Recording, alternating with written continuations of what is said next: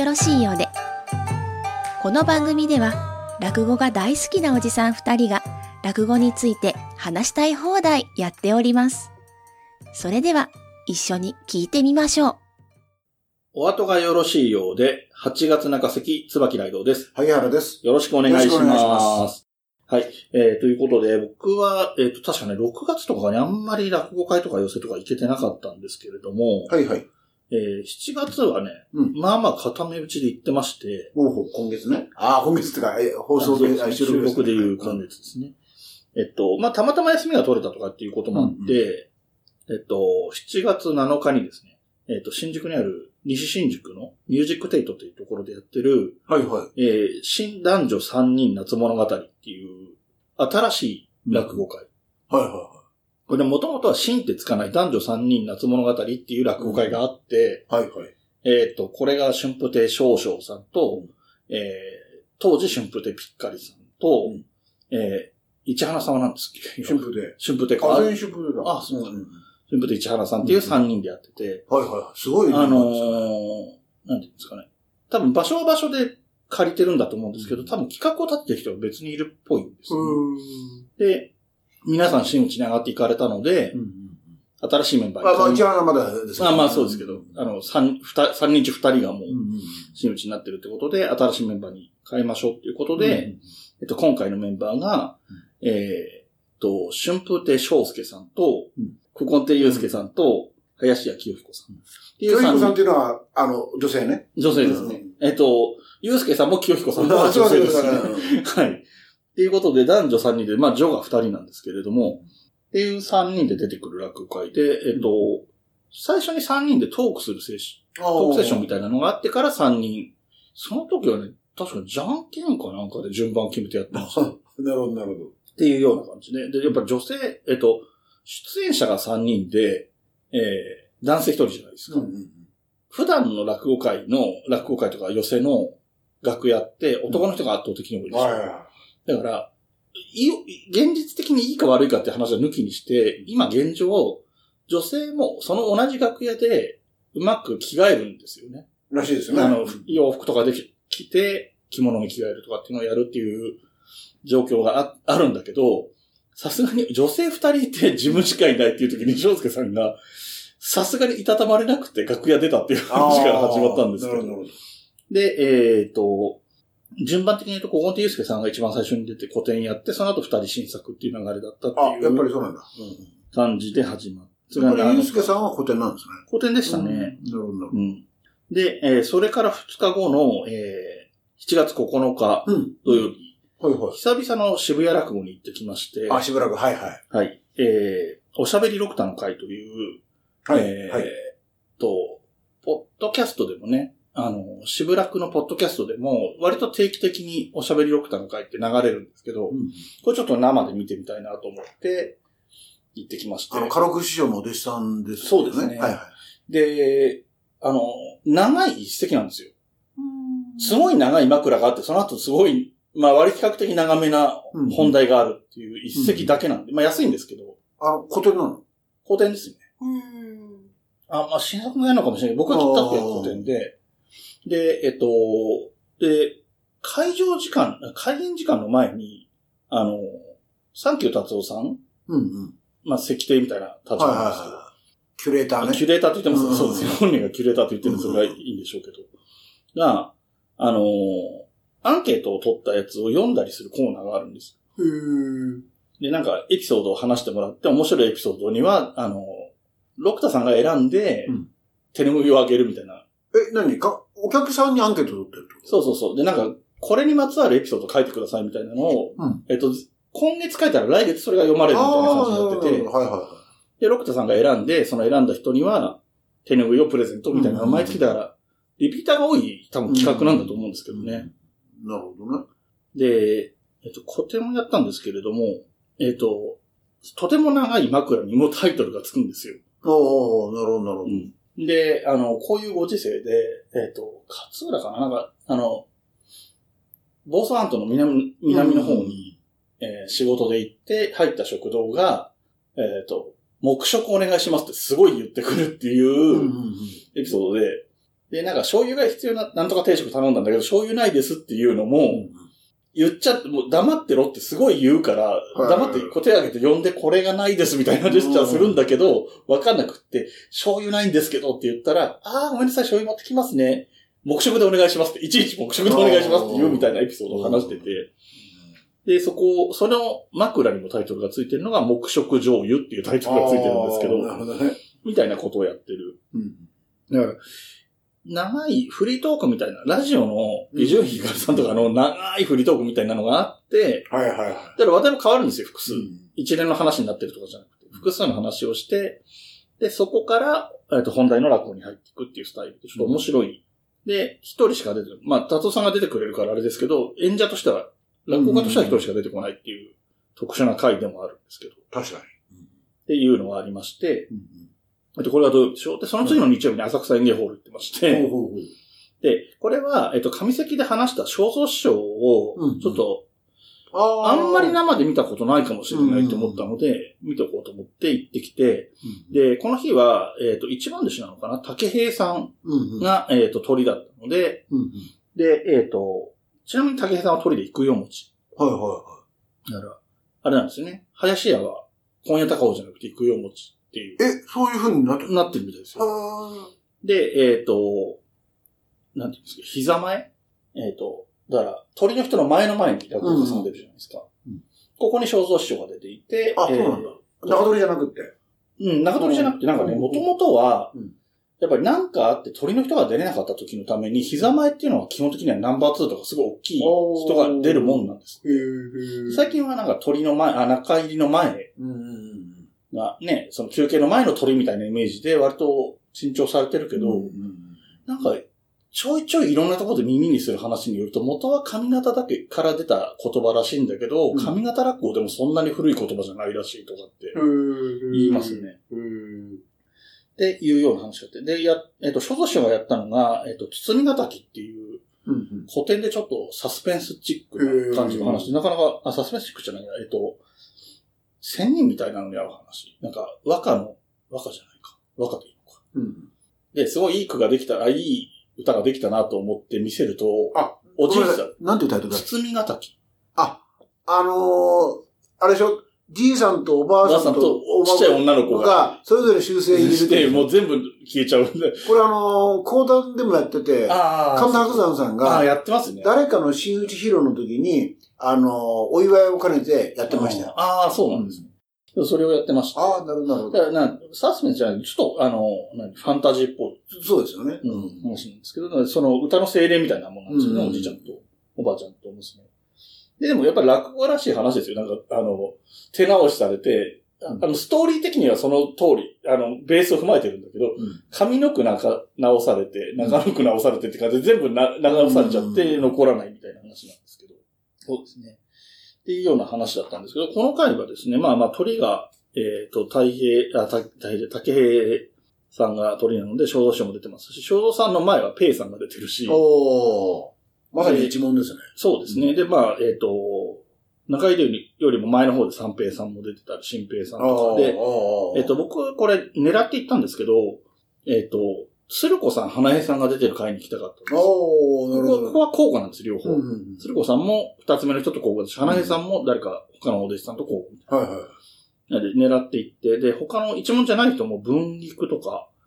戦。友とか、うんえっと、二代目の菊蔵とか、うんうんうんうん。はいはい。なかなか見どころがある人が多い回で、これも面白かったですね。なるほどっていうのを見てきて、そこから一週間後にですね、また、えっと、落語家に行ってます。だいだいぶ長くなってきてますけれほど。どもいえ。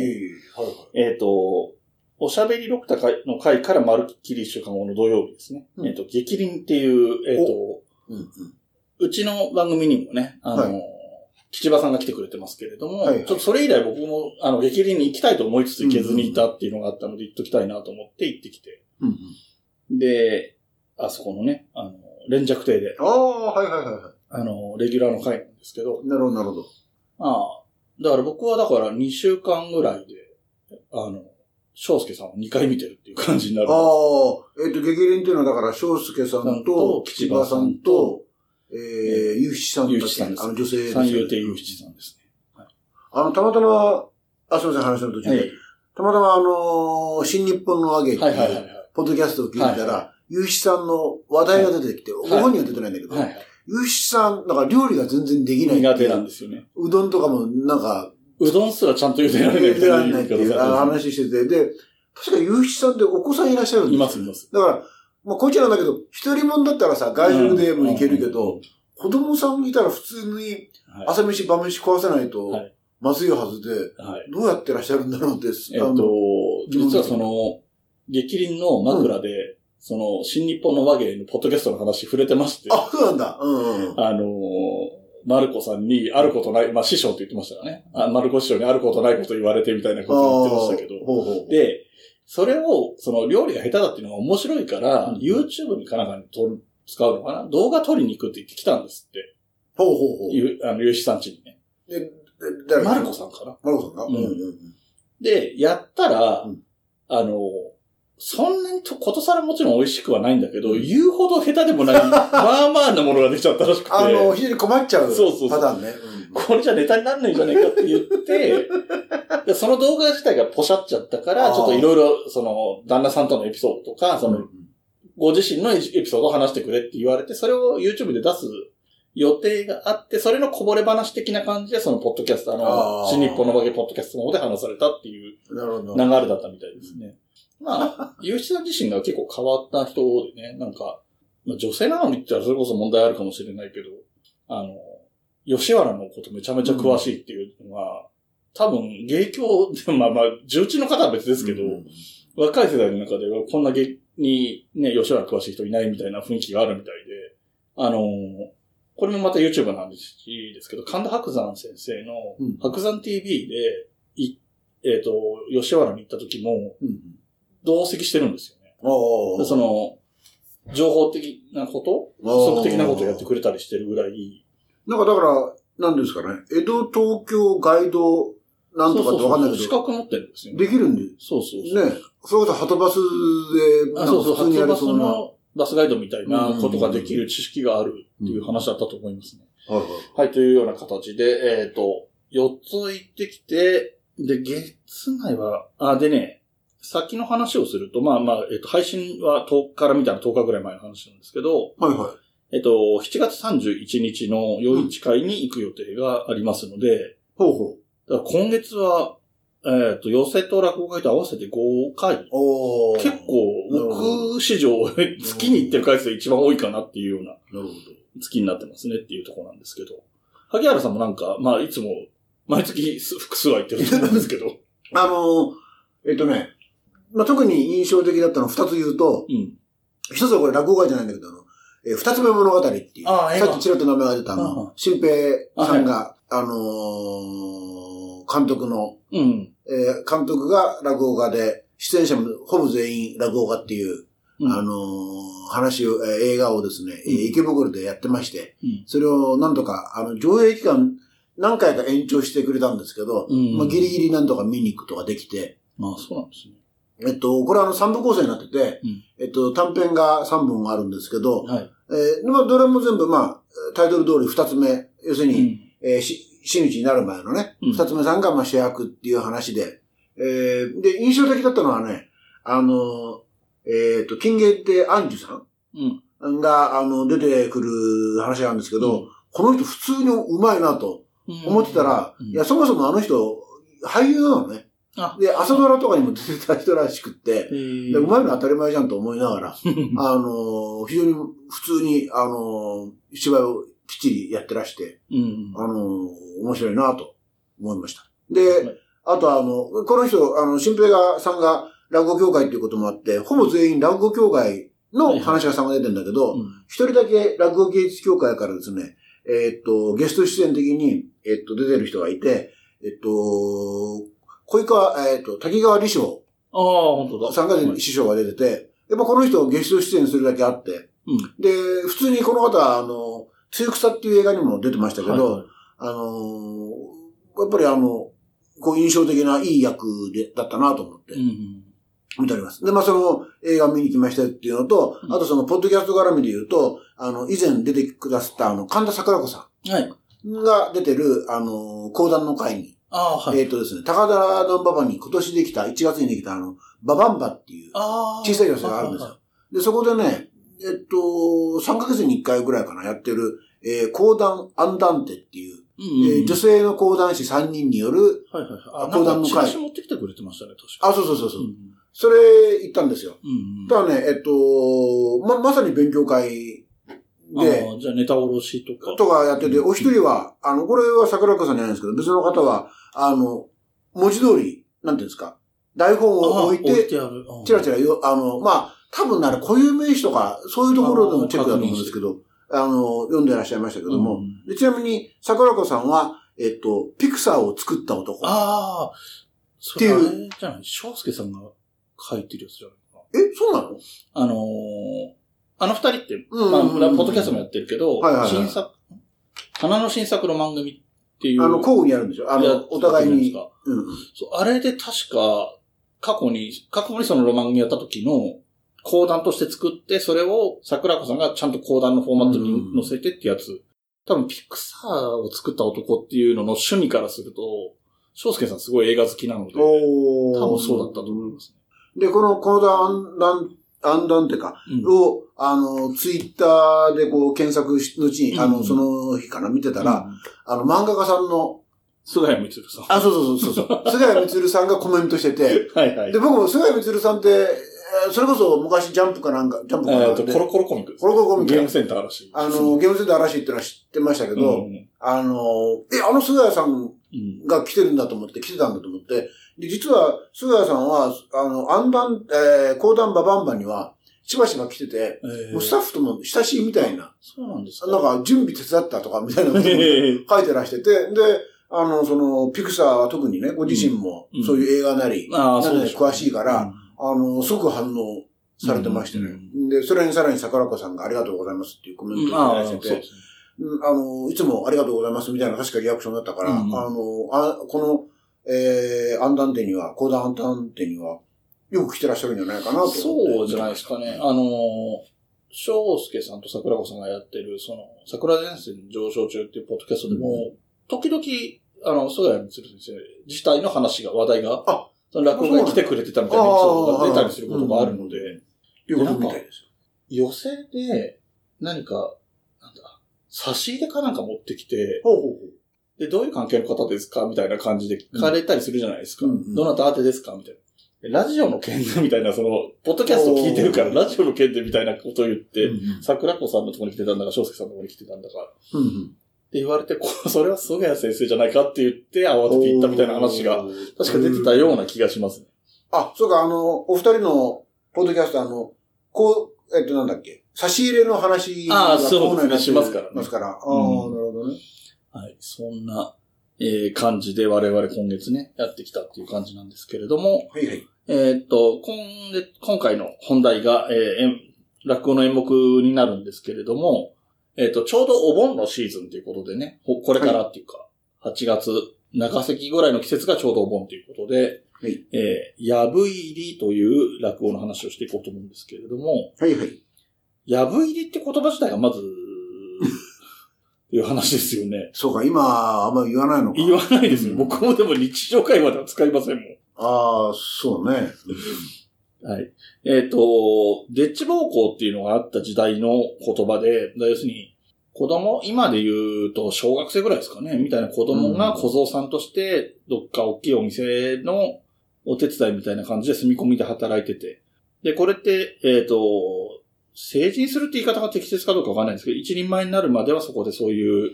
仕事をしていくわけなんですけど、まあそれで一人前になって乗れ分けしたりなんなりってことになるんでしょうけど、えっ、と、入ってから数年間は、1年目はないのかな確か。2あの、年目からでし落語、この落語聞く限りは3年間はた。あ、帰れないんです。帰れないみたいなこと言ってますよね。で、その4年目に入って、最初のお盆から最初のお正月、暮れからお正月の、基本、あれでしょ、1月16日か7月10、あ、1月16日と7月16日っていう。じゃあお正月か。お正月かお盆に1日帰れるという風になっていましたっていうのが、その、そういう制度がもともとありましたっていうのがまずあって、はいはいはで、その、その、要要するに今で言うと夏休みとか正月休みみたいな、まあ1日しかないんですけど、そういうようなものい。が、うん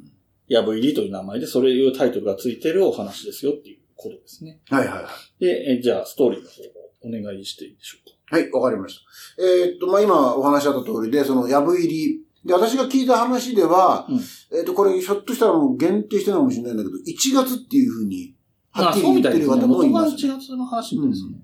で、その3年間、まあ、えっと、帰れない、えー、男の子が、ようやく、えー、やぶ入りで1日帰ってくると。いうんで、その、基本的にはその、えーお父さんお母さんがうん、ワクワク、ま、して、前の日から、喜んでるっていう、うん。そこから始まるし、それがまあ一番の聞かせどころではあるんですけど、その、お父さんの方で、こう、布団に入るんだけど、なかなか寝つかれなくって、うん。明日、その、まあ、息子、亀吉っていう名前なんですけど、うん。息子が帰ってきたら、あれ食わせたいな、これ食わせたいなと。息子はその、えーうなぎが好きだから、うなぎ食わせなきゃなとか、あ、あのーえーあ、美味しいお菓子があるから、あれもか食べさせなきゃとか、いろんなこと言って、うん。そんなのね、一日に食べられませんよって、おこう、おかみさんに言われて、えーでも、好き、あの、デッチ暴行してると自分の好きなもの食べられないんだから、好きなもの食べさせたいじゃないか、みたいなこと言って、で、そうか、で、明日は、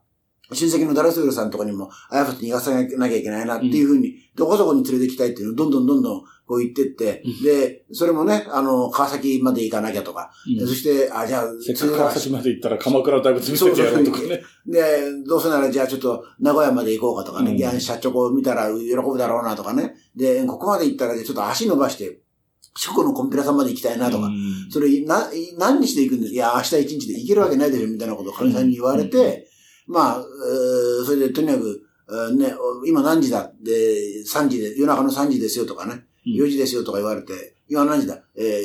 ーあの、明け方の5時ですよ。あ、それありがてえやってても5時に起き出して、うん。で、掃除とかして、で、に家の前もきれいにして、で、ようやくその息子さんが帰ってくるんだけども、もう3年の間にこう立派になってるもんだから、あの、きちんと挨拶するんですよね。うんで、あの、もうお父さん嬉しくなって、もう目開けたいんだけど、涙がボロボロ出るから目開けられなくって。うんで、もうそうも言っても、えー生涯開けないわけにいかないからって、まあ開けて、もう喜んで。で、あのお父さんなんか風邪ひいたらしいけど大丈夫ですかみたいなことを聞かれてね。で、いやその時に、いやいや、実はちょっと結構重くなったんだけども、その、えー、間に立ってる人が、あのー里帰りして、えーお父さんに会い、会った方がいい、みたいなこと言われるんだけど、いや、それ我慢して、その代わり手紙を書いたんだよ、みたいな、そういうやりとりもあり、まあ非常に、まあそこら辺はもう完全に作りとしては人情話っぽくなるんですけど、で、えー、まあじゃあ、とにかく疲れてるだろうから、近くの、あの、湯屋に、銭湯に行って、疲れを癒しといて、みたいなこと言って、疲れ、えー、銭湯に行かせる。で、つまり、またあの、えー、夫婦二人きりになるんですけど、うん。その時に、おかみさんの方で、奥さんの方で、ちょっと大変だよって言い出して、うんで、何かというと、いや、今、亀吉の財布を除いたら、えー、15円という、まあ、これ昔の話でしょうから、15円って大金ですよね。うんとてもじゃないけど、その、やぶ入り4年目にして帰ってくる小僧が、えー持ってるお金とは思えないと。で、これは、あのー旦那さんのお金盗んだのかもしれないと。うん何を言うんだと。俺の息子はそんなバカなことするわけないだろうと。いやいや、あのー友達にね、こうなんか言われて、あのーやったのかもしれないみたいなことを言って、で、もう、旦那さんも、確かにその15円ってのはおかしいから、うん。これはひょっとしたら、いや、ひょっとしたらじゃなくて、本当にそうだ、そうに違いないと。言うんで、もう、銭湯から帰ってきた亀吉をもう、すごいこう、批判するわけですよ。うん。お前、この、うん、俺は、俺なんか、その人の金に手つけたことがない、人様のものに手つけたことがないだけが自慢なのに、お前はなんてことしたんだ？してくれたんだみたいなこと言って、たら、あの、亀吉が言うには、いや、実はそうじゃないんですよと。これは、あの、ネズミ捕りをしたことでお金をもらったんですと。ということで、その話戻りますけど、この、やぶ入りっていう話は、まず、その、デッチさんたちの仕事の一環としてうん、一つとして、あの、ネズミを取って、うん。で、あの、近くの交番に届けると。うん。そうすると2000、うん。あの、お手当っていうんですかね。あの、昔はとにかくその、ペストとかが流行って、衛生が悪かったから、あの、保健衛生上の問題があるというので、ネズミ捕りを励行してたと、奨励してたと。で、えー交番に届けると2000もらえてた。で、ペストとかがも入ると、えーそれが4000になると。うん。まあ、そこからバイキンと言うんですってまあ、薬売りが大概入るんですけど、えーで、えーさらにはその懸賞金がかかって、えー持っていくとそれが5円とかうん。15円もらえることもあるんです。うん。みたいな話が枕に必ず、まあ、振られるんですけど。ど、で、それがあって、で、その、亀吉が言うには、いや、そういうわけでネズミを捕まえてうん、交番に持ってたら、それがたまたま検証で15円もらって、それを入れてたんだと。あ、それを、えーもらってたんだと。うんで、それを、あのーご主人に預けてたところが、あその、あ昨日の夜、お前明日破りで家に帰るだろうと。うんで、お前んちも決して、その裕福じゃないんだから、これを持ってって、うんあのー家計の足しにしてもらえと。うん言うんで、あの、う旦那さんが渡してくださったと。うんそれを後で言おうと思ってたのに、なんで人の財布見るんだみたいなことを言うわけですよ。うんでつまり、盗んだわけでも何もなくって、懸賞金でもらったんだと。いうことで誤解が解けまして、で、両親は安心するとともに、えー我が子の運を褒めましてね。で、うん父親が、これからもご主人を大事にしろと教えます。そして、これもご主人への中のおかげだと。うんいうのが、まあ、これ中、中し、えっ、と、中ってあの、中期の中古、中義の中とネズミの中とかけて、うんうんえー、中のおかげだっていうので終わるという話ですね。はい。えっ、と、なんですかね。まあ、中のおかげっていうのは非常にわかりづらいなっていう思いがあるんです。うんあの、ね、その、中君とか中国とかね、いろんな言葉ありますけど、中義の中っていう字も、中だけでは通じないですよね、今の人。うんあの、それこそ明治初期とかだったら中っていうだけで通じたかもわかんないんですけど、あの、発見伝の世界ですよね。そうですね。う んで、えっ、と、一方でネズミのことをチューで伝わらせるっていうのも、まあ、ピカチュウみたいな例があるので全く通じないとは言いませんけど、ネズミのことをチューが、例えばね、隠語的にチューが出たとか言わないじゃないですか。多分ピンとくる人少ないだろうなと思うような下げでもあるし、で、えー、破りがね、冒頭に説明した通り、ちょっと制度として説明しないとわからない。うんであとそのネズミ捕りの懸賞金の話とかも制度として伝えないとわからないっていう、非常にわからない、あの、事前に言っとかないと通じない要素が多い落語ではあるかなとは思います、だからあの、このポッドキャストの収録の前に、まあ基本演目をね、うん。あ、まあ、あまり大きな声じゃ言えないけど、ネットで検索しうて、ん。まあ聞くわけじゃないですか。うんその時に、この、えっと、ヤフ入りに関しては私の調べが悪いのかもしれないんだけど、基本的に個人となったうん。方のネタばっかり出てきたんですよ。ああ、そうかもね。若い人っていうか、今の現役の方のあんまり音声っていうのが出てこなくて、うん。ああ、そういうもんかなと。まあ、あと、金馬さんが得意としてたっていうのがあるので、その、そういうのが出やすいってことはあえっと、るかもしれない。三代目金馬だから、あの、今も金馬いるから、えっと、今の金馬の前の先々代ですよね。うん。あのーで、もちろんその、もちろんというかその、三代目の金馬の、えー、音声は私も聞きましたけど、うんあの方は、あの、意識的でしょうけど、もう、声をこう、なんていうの？年寄りは年寄りらしく、子供は子供らしく、こう、声色を変えてやるから、すごい聞きやすいっていうか、なるほど。わかりやすく、子供は子供らしくね、やるし、だから人気が出たんだろうな、というのが、すごくわかりますね。この話は、あの、後半に一応こうストーリーが展開はするんだけど、うんうん。どう考えても聞かせどころは、朝掃除、早朝に掃除を始めるまでですよね。ああ、そうそう、あの、布団の中での奥さんとの奥さんとの会話ね。で、その、やれ、どこ、何食わせたい、どこうん連れてきたいとか、今何時になったっていうのをひたすら言ってるっていう。で、僕は前に、あの、健康師匠の親子会に行ったって話をずいぶん前にしてるんですけど、で、その時にもこの話したんですけど、確か健康師匠が破りをやったんだったと思うんですが、お弟子さんだったかどっちか忘れましたけど、で、ちょうど、ちょっとうたた寝されたお客さんがいて、うん。うんうっすらね、息が聞こえたんですよ。うん。あの、うっすらなんだけど、客全員に聞こえるぐらいの音で聞こえたんです。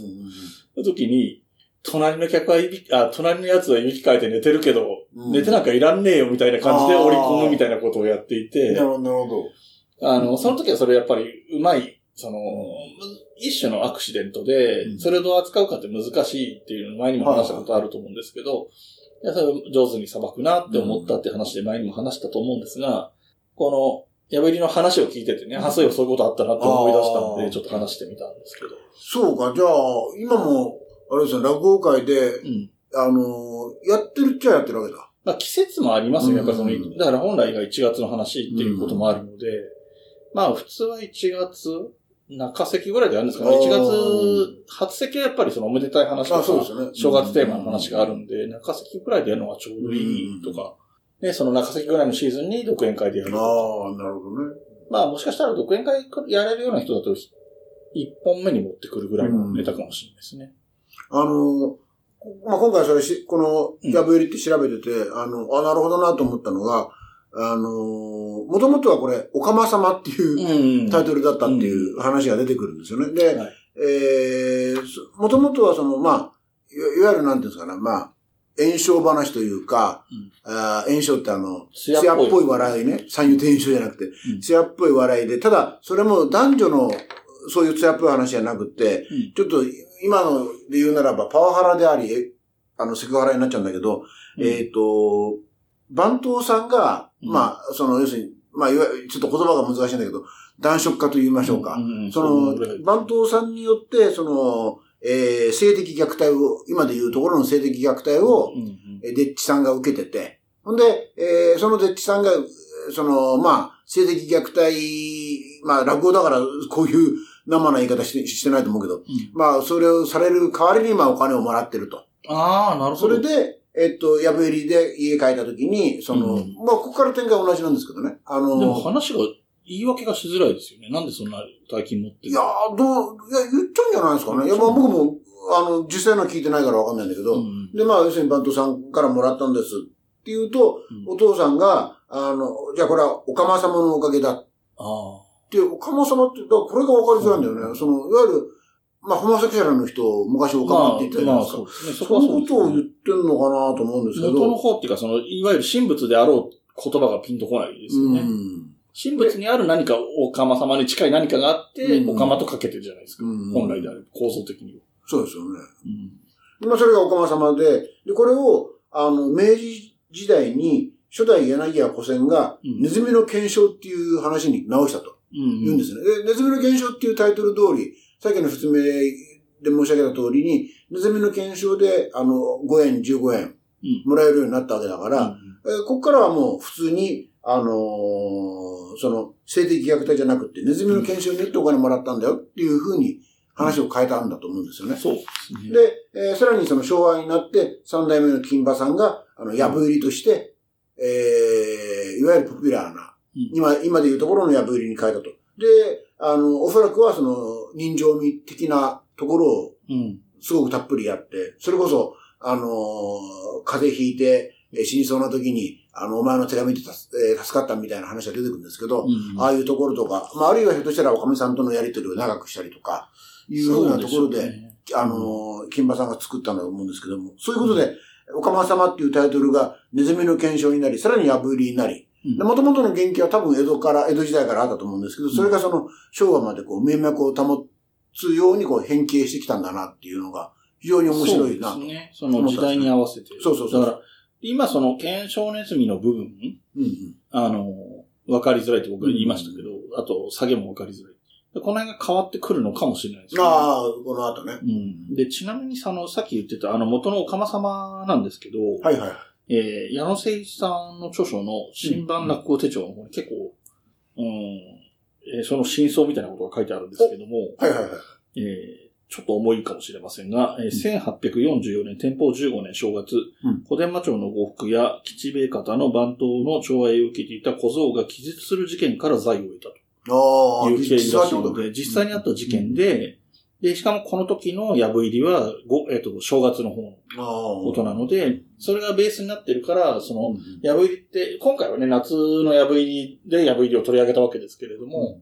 うん、えー、通常であれば冬の、えっ、と、小正月のところのやぶ入りっていうことを指すし、そういう時期にやるのかもないですね。で、ちなみにですね、もう一つ僕いつも用意している、京須智光さんの、はいはい、えー、落語名作200席の下巻の方に、もうちろんやぶ入り載ってるんですが、はいはい、えっ、ー、と、毎回ちらっと言ってますけれども、えー、多分京須さんが選んだ、うん、えー、名台詞というか、聞かせどころかわかんないですけど、大体二つずつ、二つ載ってるんですよね。載ってるって言ってて、で、やぶ入りに載ってるのはその下げの中のおかげだっていう下げと、もう一つは、えっ、ー、と、その朝の方のくだり、朝っていうか深夜のくだりですかね。うん、その奥さんと旦那さんが喋ってるくだり。夕べの今自分はよく開けてた。ああ、はいはいはい。あの、このナンセンスさですよね。うん、非常に、だ、だからやっぱりここの部分、その、息子が帰ってくるまでの面白さっていうのが圧倒的にあって、で、えっと、ストーリーのギャップの都合上というか、親父さんはやっぱり教養がなくて、いい人なんだけど、教養がなくておかしなこと言ったりする人みたいなところがある。一方で、そこのギャップで息子はすごい、あの、デッチやってて、社会ってものが分かってきて言葉遣いが丁寧になって、よ、いいように成長してるっていうふうに演出上見せたいから、逆に言うとあんまり面白くないんですよね、その、息子の亀吉登場からの亀吉自体は別に面白くないんですよ。なるほど、なるほど。で、でも親父さんの方が、なんかもう、泣けて見れねえから、どんぐらい背が高くなったか教えてくれとか、神さんに言ったりとか、大きくなったなーって言ったら、いや、お前さんそう触ってんだよって。うん。そういう馬鹿げたところの面白さっていうのは、大体その、いわゆるボケツッコの言うボケ役みたいなのは、そのご主人の方が受け持ってるような感じになってて、で、あの、この人の浅はかさが面白さで、やっぱりその、奥さんが心配してその15円。うん。まあまあ、もともとその15円財布見たっていうのもいきなり見たんじゃなくて、お小遣い足してやろうと思って、よかれと思って、財布を開けたら、こんな大金が入ってたってなって、で、最初は俺の息子がそんなことするねえと、わけねえとか言ってるのが、奥さんは奥さんで心配しすぎで、でも、友達、あの、あの子は悪い子じゃないけど、友達に悪い子がいないとは限らないとか言って、はいはいはい。そう言われると、割とあっさりそうかもしんねえなってなって、うん帰ってきた時にはもういきなり叱っちゃうみたいな、ああいう、なんていうのかな、短絡的なキャラクターっていうのはやっぱり本来の落語の魅力的なキャラクターってああいうことかななんて思ったり。するんで、やっぱり前半の魅力だと思うんですよね。で、やっぱり、あと、落語に出てくる子供は基本的には賢いっていうのが、やっぱり面白くなるパターン。初天、まあ、あとは大人びてるとかね、初天神とかもそうだし、コンカスガイとかもそうだけど、まあ、大人びてて賢いっていうのが、まあ、魅力かなとは思いますね。あのー時代によって変わっていくっていう話で言うと、うん、今結構、あのーあ新たな、なんですか、難しい時期と言いますかね。うん。それこそその、そうですね。なんですかね、その、ルッキズムに、うんまあ、象徴されるけども、こう、見た目をね、笑ってはいけない。いうん。や、もちろんそうなんだけども、うんという状況とか、あのーあるいは、まあ、落語っていうのはどうしてもそういう話が多いじゃないですか。うん。あるいはその、田舎者を馬鹿にするっていう前提で進む話とかね。で、で、私なんかも、あの、九州の出身だから、うんそういう話を、まあ、聞く分にはあんまり抵抗ないけど、例えば素人落語会で自分がやろうとは、まあ、思わないわああ、けですよね。なるほどね。はあの、五人回しとかさ、い。うん。あ、の、まあ、あるいは、あお見立てとか、うん。あおまあ、お見立てはちょっとび、あ、お見立ても一応あれか、えー、江戸っ子じゃないか、設定として。桃川と桃かもそうですよね。ううんん。でそういうのはちょっと、うーまあだからこそ落語に出てくる方言っていうのはどこの方言ともわかんない独か。まあ、特の一応曖昧なでは部分にしてるとは言いますけど。あるんですけど、うん。まあそういう風な話もあってうん、その田舎者が出てくる話、あるいは容姿に優れない女性が出てくる話とかね。あるいは職業的にその吉原っていうのは、やっぱり今だったらありえないうん。商売だから、うんそこを舞台にした話とかが、ええまあ今すぐどうこうってことはないかもしれないけど、あの、なんですかね、やりづらいとかね。うん。やっぱり落語ってエンタメだから、その、えっと、聞いてる人たちが不愉快に思ったら、そうやりづらい、やりづらいわけじゃないですか。だから例えばその、の、意識的にね、その戦時中に禁煙落語でしたっけ、うん。やめた、やめましょうと、落語図、えー、落語塚を作って、えー奉納したぐらいで、うん、あのーやめましょう。あまあ、あれはまたちょっと違う話なん、うん違うことになっちゃうんだけども、えっと、あれは無意識的にこのネタはやっちゃダメよと、うん。落語家同士で決めたわけだけども、うんそうじゃなくて、例えばその、今言ったように、その、ちょっとこう、まあ、まあ、例えばだけども、桃川というのはその、いな、えっ、と、なんだ、地方出身者を馬鹿にしてるからや、やめましょうと、あるやめましょうじゃないけど、ちょっとこうやるのをやめ、やめようかなっていうふうに、こう、演者さんが思ったりとかね、うん。そういうふうになぜならば、聞き手が、お客さんが楽しんでくれないから、みたいな方向が出てくるのかなっていうね、っていうちょっと気がそうですね。しますね。いでや、しましたね。今でも、多少そういう傾向はあって、うん新作とかでもあることなんですけど、寄せでは書けませんっていう人いますよね。このあ演新作は？目は、よえっと、どれがってことじゃないんですけど、うんうんこの演目は一般受けしない。うんうんえっと、不快に思う人もいる。から私の芸風を理解してて来てくれる人がいる、うん独演会とかではやることはあるけど、寄せでは書けません。みたいなことを言うケースはあって、それはだから差別的な要素があったりとあか、宇高師匠もなんかブレードランナーモチーフにした話、あ。とかあの、偽落語家みたいな話してた。おー。だから別に、えっ、と、落語家の弟子になって修行してないで落語やってる人を取り締まるみたいなのを、それをレプリカントと例えてて、それもその設定だけならいいけど、うえっ、と、実際には固有名詞を出してやってるネタだから、あの、テレビで放送するとかもちろんダメだし、よそみたいに誰が来るかわかんないところでもやれなくて、うん。自分の独演会とかで、うんとか勉強会みたいなところでやるみたいなことをおっしゃってたと思うんで、いや、この話、なんで今僕ししてるかっていうと、実はですね、えっと、ツイッターで見てた時に、へえと思ったんだけど、あの、鈴本演芸場が、うん。あの、持参金っていうネタがあるんですね。あの、要するに女性の容姿、すごい、あの、容姿に優れない女性が結婚するにあたって、持参金をつけるから結婚してくれとうん。で、その持参金がどうのこうのっていう、うん要はこう、回り回って、あの、持参金、あ、ていうか、お金の当てが、も当てが、あ当てがあるからっていうので回ってくやつですよねそうそう回ってくやつ物はないって、うんお金はないってやつね。で、その元々の根本が、あの、容姿に優れない女性が結婚したいがために持参金つけますよっていう話なんですよ。だからそれはだから女性蔑視だろうということで、あだという理由だと思うんですけど、鈴本演芸場でこれやるなって言われてるんですって。えというのを、あのー立川九衣さんが、あの、で、男子の、えっと、弟子ですよね。えうんえっと、フェイスブックかなブログかなうんに書いてらっしゃったんですよ。うで僕は、ふーんと思ってたんですけど、で、調べ今回調べたら、他の話し家さんも書いてるんですね。だからこれ、あながち間違いじゃないらしいぞまあまあまあ間違いない思って。で、これはだから、えっと、寄せ側が、あまあ理由ははっきり書いてないけど、まあおそらくそうだろうと思うんですけど、うん。えー要するに女性蔑視だってことだと思うんだけど、うん。寄せ側がこれはやらないでねって言ってるネタが、まあうん、あき明らかに出てきてるわけじゃないですか。あるわけじゃないですか。それが、だから、その寄せ側がやめてくれという、あるいは、椿さんの話で言うならば、演者側がこれはちょっとやめた方がいいだろうなっていうネタが、あの、当然それはあって、叱るべきだと思うんだけど、エンタメだからね。うん。えー、それは不愉快、あの、聞いて面白がる人もいる一方で、不愉快に思う人もいるというネタの場合に、どこで、えー線を引くかっていうのは、やっぱりそれは、その、主催者側なり、演者なりが引くしかないわけで。そうですね。で、まあ、あるいは、どうしても聞きたいからっつって、会を開いて、あまあ自分で会話しやるしかないけど、だそういう話は、だだけど、例えば、あの、繰り返しになっちゃうんだけど、昔だったら全然ピンとこなかった話が、うん今だと、あれ、ちょっとこれどう、どうかねっていうのは、やっぱり出てくるだろうなと。やっぱ、オカマネタとか、うんあの、ほら、例えばいきなり飛んじゃうんだけど、トンネルズの昔のテレビのコントで、問題になりましたね。うんちょっと話題っていうか問題になったやつあるじゃないですか。うんそういうのもやっぱり当時は、もちろん不愉快に思った人は絶対いるだろうけど、うんそこまで多くはなかったと。で、今はやっぱり、その、いろんなこう、啓蒙的な動きもあり、うんだ当事者じゃなくても不愉快に思う人が増えてきてることは間違いないわけそうですね。っていうことだと思うんですよね。うんで、田舎者でなくても、田舎者の話をこう不愉快に思う人が増えてくるだろうなとかね。例えとしていいかどうかわかんないけど。いうことだろうなと。で、だからもちろんヤブ入りが、だからっていう話じゃないんだけど、まあたまたまヤブ入りの場合はまあうまい具合に、あのー、破りの前のね、その、おかま様とかは明らかに今だったら、今あのまま残ってたらやら、やられできなかっただろうなっていうのはありますね。で、またあの、話が微妙に変わってくるんだけど、うん。あの、落語の場合はさ、その、そういう差別的な問題とはまた別に、うん。あの、このオチだと今わかんないぜってあいう、だからやりづらいぜっていうのはありますよね。それはまたそれでちょっと話違うんだけど、そうですね。それを変形して、例えばあの、えっ、と、居残り左平次なんかも、おこわにかけるっていうのは分かりづらいから男子が変えたりとか、してるろわけじゃないですか。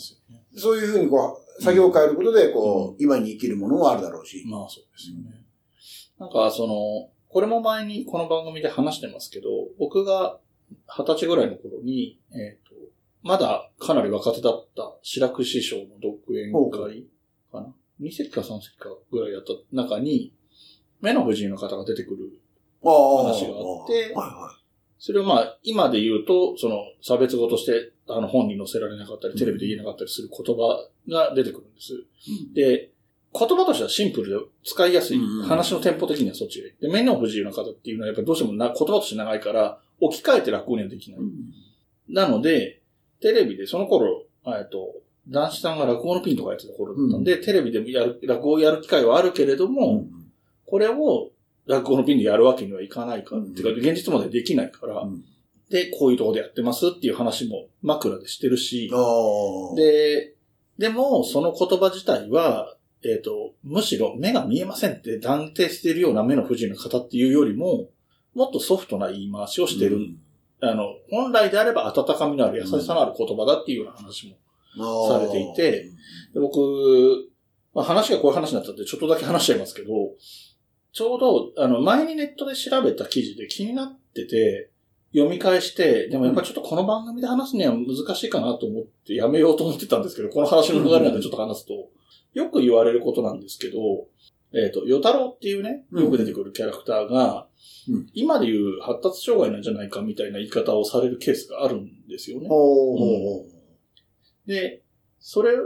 を、えー、で、その、元々のそのネットにあった記事は、うん、そういう人にも、高校とベースに話してるので、みんなが手助けしてやって、うまいことやって、まあ一応、まあお、オチはね、あの、なお、お屋敷の門番かなんかでぶたれてみたいな話になっちゃうけど、っていう話になっちゃうけど、別にその、なんていうの？嫌な人にいじめられるような話じゃなくて、みんな割とその町内の仲間たちは、こいつはバカだけどって言って助けてあげてるみたいな話でいい話。その、差別的じゃないという意味でいい話。っていうようなことを言いたい記事なんで、別に批判してるわけではない。その、その、高校となんてやるなとか言ってるわけじゃないんですけど、ただやっぱり取り上げづらいなとは思うんですよね。だその、それは心理学者の方か、医者の方が書いてる記事だったから、そういうアプローチなら喋れるけど、うん、そうじゃなくて、ここで例えば高校と取り上げたときに、はいはい、話はできますよ。普通にストーリーこういう話でっていう話はできますけど、うん、そこでもう一歩踏み込んで、与太郎って今で言うとみたいな話ちょっと難しい。なんか、あんまり知らないでペラペラ喋っていいことじゃないような気がしちゃっていて、で、こういうことも、だからその、重箱の隅をつつくように目くじらを立ててああだこうだ言い出しちゃうと、与太郎が出てくる話が全部できなくなるなんていうことだって、極論としてはなくはないので、なんかもう少し優しいものの見方ができた方がいいんじゃないのかなという気もしますけどね。また与太郎ってさ、難しいのが、あの、話によって微妙に設定が違うじゃないですか。すだから結構賢い時、賢いというか、あの、うまい皮肉言ったりする、そうそうそうそうそう。あの、だから、男子師匠がよく言うのが、だ、あの、与太郎決してバカじゃないぞと。うん。いいじゃないですか。あの、頭の前常識を疑ってかかってる男だね。そうそうそうそう。男子流で言うとね。そういうこと、そういうこと。だから、あと、もう一つ難しいのは、その、発達障害っていう言葉も、なんていうの定義が広いっていうか。広いですね。だから僕も、あんまり断定したくないから広めの言葉を使ったってところはあるんですけど。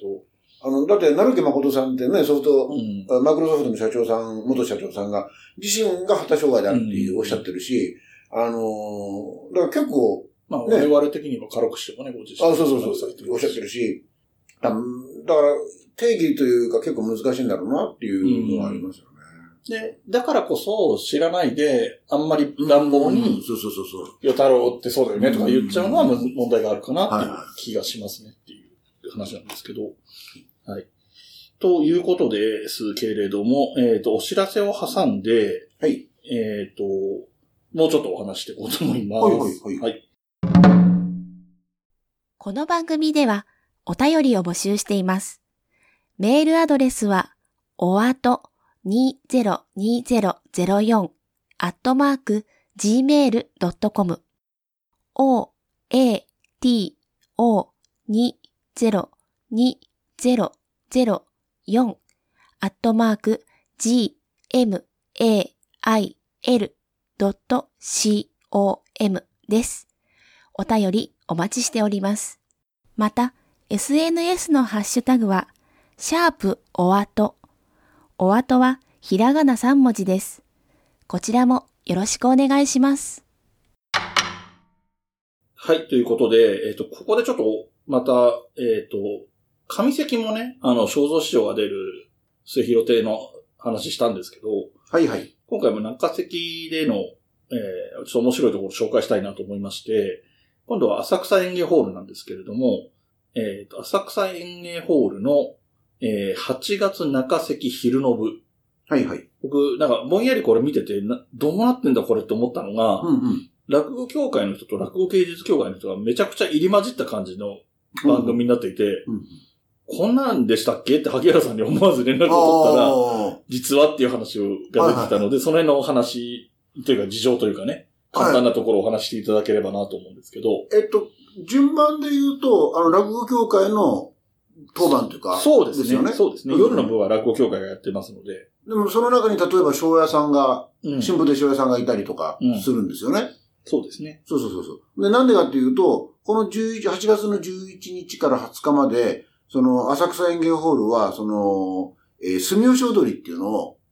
やると。いうんあの、落語が全部終わった後、まあ、大喜利って称してますけど、まあ、イベントとしてう、ん住吉踊りっていうのをやると。えーで、それはまあ、あのーもうずっと何年来やってるらしいんですけど、住吉踊りっていうのは、要するに古今亭新潮師匠ね。もうなんて言ったって2001年に亡くなった方ですけども、はい。その方が、あの、寄せに伝わる、あの、踊りって、まあ、いろいろあるんですけど、それが途絶えてしまわないように、うんえー、落語でやりましょうというので、その、その、イベントとしてやると。で、うん住吉踊りっていうのは、こう、今調べてみますと、うんあのー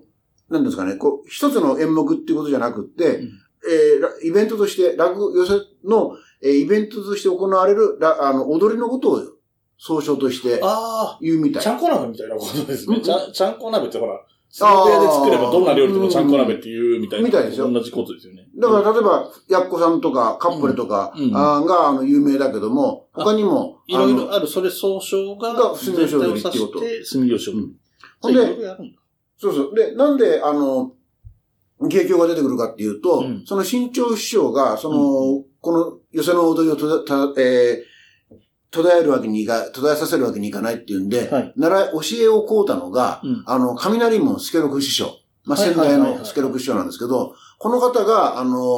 この方の、あの、踊りが、えー、やっぱり達者な方で、うん。えーで、その方に教えてもらったんですね。で、うんまあ、結構な当時でご高齢だだと思うんですけど、で、今は、あの、お弟子さんが、あのー今の助六師匠になってますけども、うん。で、さらにそのお弟子さんに小助六っているんですけど、まあ、それは置いといて、うん、で、で、何がポイントかっていうと、その小助六、えー雷門助六師匠は芸協なんですよ。うん。要するに芸協の人に習いに行って、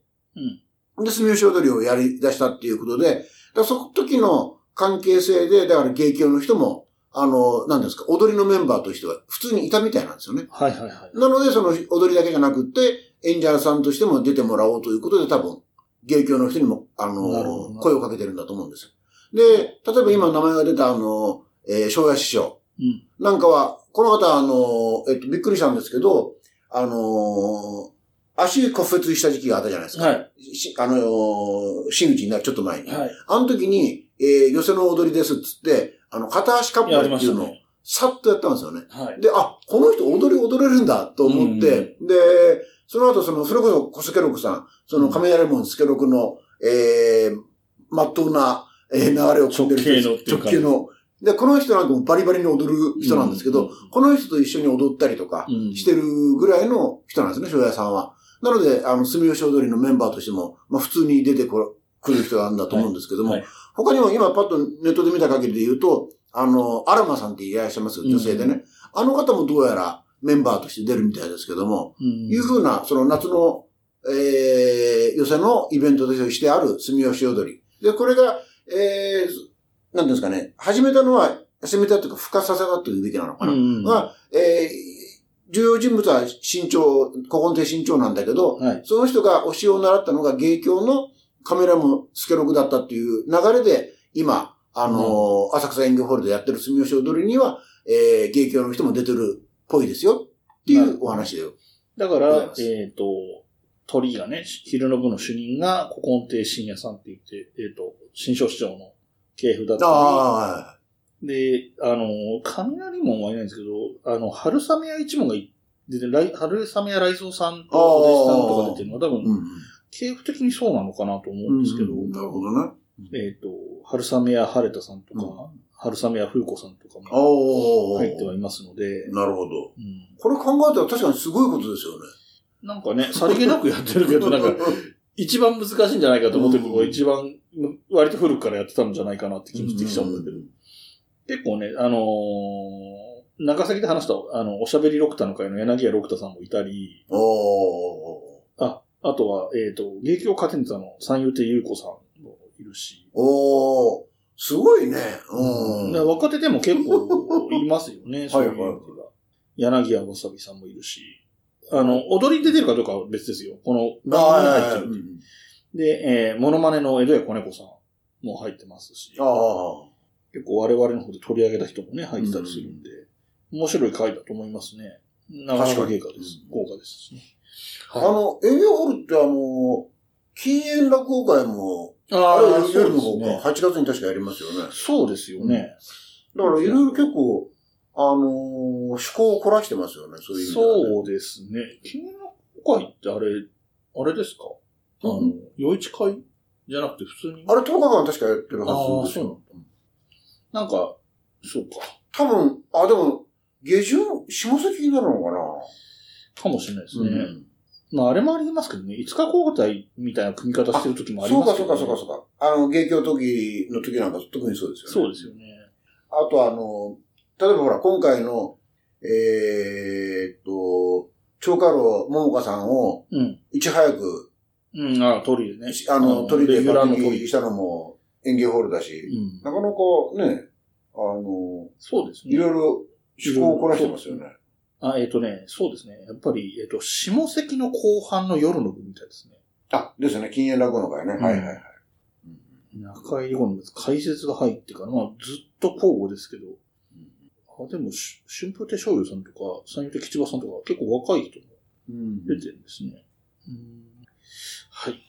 はいはい。ということで、えー、と、今回は、本編がやぶ入りでして、えっ、と、エンディングのところでは、えー、住吉踊りっていうね、ちょっとあんまりこれまで触れてきたことのないようなところの話をさせてもらいました。は